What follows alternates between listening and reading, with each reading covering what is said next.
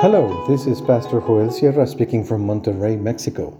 Thank you very much for listening to this brief devotional reflection, and may the Lord be with you today and always.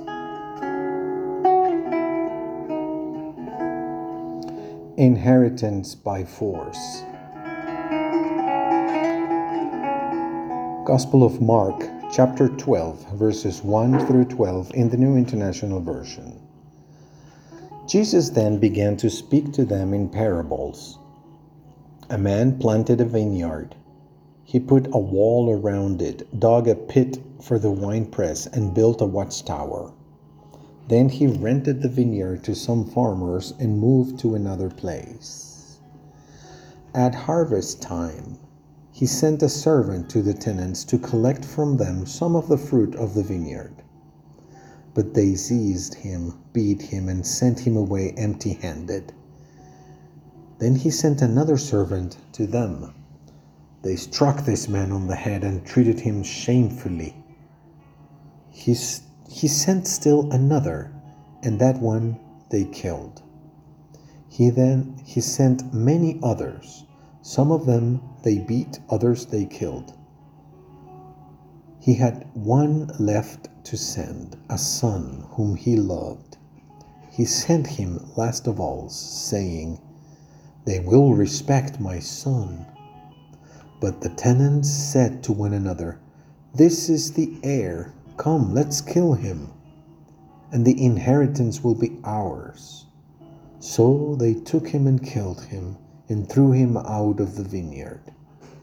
What then will the owner of the vineyard do? He will come and kill those tenants and give the vineyard to others. Haven't you read this passage of Scripture? The stone the builders rejected has become the cornerstone.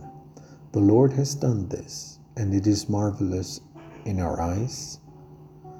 Then the chief priests, the teachers of the law, and the elders looked for a way to arrest him because they knew he had spoken the parable against them. But they were afraid of the crowd, so they left him and went away. The general rejection of God is a feature of our time. Intellectuals, opinion leaders, the powerful, and the rulers all want to appear as self sufficient, free supermen who do not need God. However, this typical attitude of atheism is not unique to our time. It has also existed in other times, even in very religious times. The best example is the time of Jesus. 2,000 years ago, Jerusalem was a city animated by religious motives. The religious theme dominated the economy, ruled over morals, reigned over social customs, and permeated all conversations. However, there was an absolute rejection against God. In this parable, we have a good example of that situation. Religious leaders want to keep God's inheritance by force. God has shown interest time and time again, sending prophets to establish contact with the people, to call accounts, to re establish good communication. But they have all been mistreated and rejected.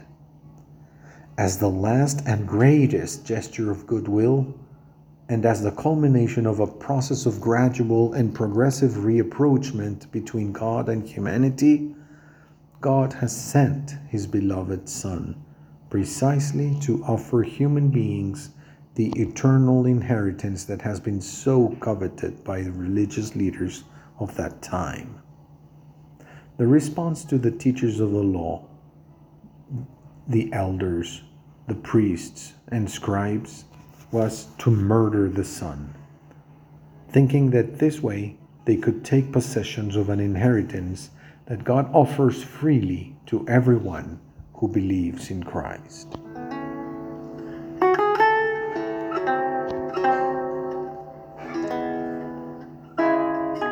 Let's pray. Lord, we want to attend to your invitations to reconcile with you. Amen. When Christ rules as King, our life is filled with deep and unspeakable joy.